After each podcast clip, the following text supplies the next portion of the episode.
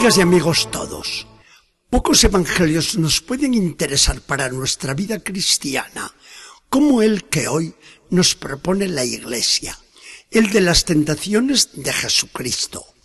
Los evangelistas se lucieron en su exposición. Hoy nos toca la de Lucas, con particularidades muy interesantes, aunque cambia el orden de los otros evangelios. ¿Quién es Jesús? El Hijo de Dios es cierto, pero es también hombre perfecto. Y como hombre tiene sus gustos, sus tendencias, sus ilusiones. Es en todo igual que nosotros, menos en el pecado. Y Satanás, que no sabe quién es Jesús, pero lo sospecha ya a estas horas, no puede tolerar que la nueva humanidad en perspectiva se le escape de las manos y se dice el maldito. ¿Por qué no voy a probar la táctica del paraíso que me dio tan buenos resultados? Si pude con Adán, ¿por qué no voy a poder con este Jesús tan misterioso? Y encuentra el momento propicio cuando nota que Jesús, después de cuarenta días de ayuno riguroso, se siente hambriento de veras.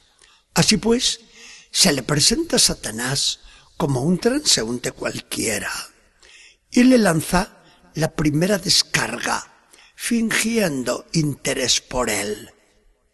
Oye, como en esta soledad no has podido comer nada, seguramente que tienes hambre. Si eres hijo de Dios, Di que estas piedras se conviertan en pan y come, hombre.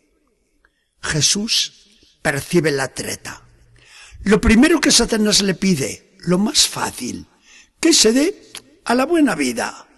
Después, el pecado de sensualidad será lo más natural del mundo. Y así, Jesús responde generoso.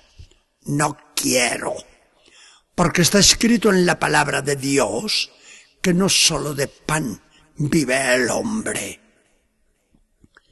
El demonio ve que ha errado el tiro esta primera vez, pero sabe esperar y proponer algo peor. Y la segunda vez, conduciéndolo a lo alto de la montaña, le muestra en visión todas las naciones del mundo con toda su gloria y sus riquezas, y le ofrece con descaro indecible y una mentira enorme. Mira, todo el poder político y el dinero de estos reinos y estos imperios es mío, está en mi mano y yo lo doy a quien quiero. Si te rindes delante de mí y me adoras, te lo entrego todo. Jesús no tolera tan inconcebible insolencia. Renunciar y negar a Dios para caer a los pies de Satanás. Ahora responde Jesús con energía tremenda. Solo te postrarás ante el Señor tu Dios y solo a Él adorarás. El demonio maldito tiene todavía un resorte. ¿Será este Jesús el Cristo que espera el pueblo? ¿Y por qué no le lanzo al pueblo judío con el esplendor que la gente quiere? Un Cristo vanidoso, triunfal, que se atreva con el mismo Dios.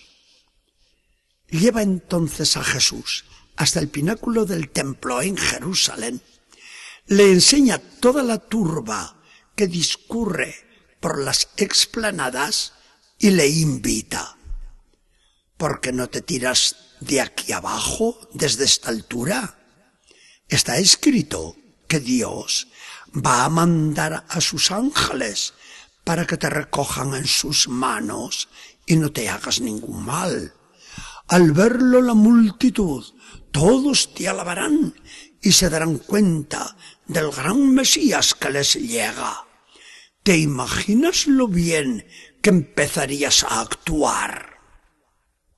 Jesús responde con frialdad y desconcierta al enemigo.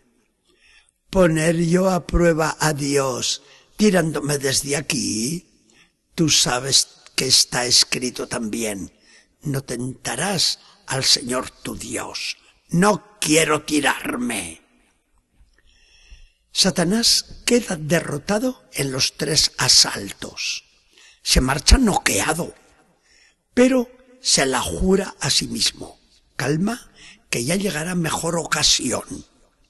Lucas alude a la pasión, al huerto y a la cruz. Veremos cómo lucha Jesús en aquel round definitivo y habrá día en que lo comentaremos. ¿Dónde está la fuerza de toda esta narración de Lucas? Satanás no hacía comedia, tentaba de verdad. Y tampoco hacía comedia Jesús, fue verdaderamente tentado, se vio precisado a escoger. No le gustaba a Jesús aquella vida de austeridad, de humildad, de sujeción a Dios que había escogido. Le venía mejor independizarse de todo. Porque Jesús era listo y veía todo lo que se le echaba encima. Enfrentamientos con el mundo, persecuciones y quizá una muerte violenta, que para un judío sometido a Roma no podría ser más que la cruz. Lo presiente todo, pero no se doblega en su voluntad. Dios ante todo y venga lo que venga. ¿Dónde está la fuerza de este Evangelio para nosotros? En las tentaciones de Jesús, los evangelistas, que reproducen la catequesis de los apóstoles en la iglesia primitiva, ven las tentaciones del cristiano. Jesús y nosotros somos tentados de la misma manera. A nosotros no nos gusta ni la austeridad, ni el sacrificio, ni la humildad, ni seguir a Jesucristo hasta la cruz. Preferimos el bienestar, el placer, el dinero, la publicidad, el poder político independizado de Dios. Ante el acoso de la tentación, de la prueba, ¿qué hacemos? ¿Por qué se decide el cristiano? ¿Qué escoge? En esos momentos difíciles, ¿es el cristiano sincero con sus promesas bautismales? Renuncio a Satanás, a sus pompas, a sus obras?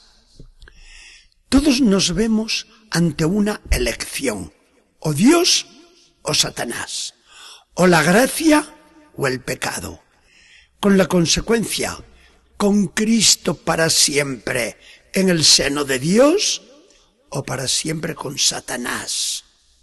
No queda otra alternativa. Se vivirá para siempre con aquel a quien se haya escogido libremente. Este es el sentido del Evangelio de hoy. Evangelio hermoso de verdad, para meditarlo, para entusiasmarse. ¿Quién opta por la victoria con Cristo como nosotros? ¿Qué miedo va a tener a la vida cristiana y a sus exigencias? Que el Señor nos bendiga y acompañe.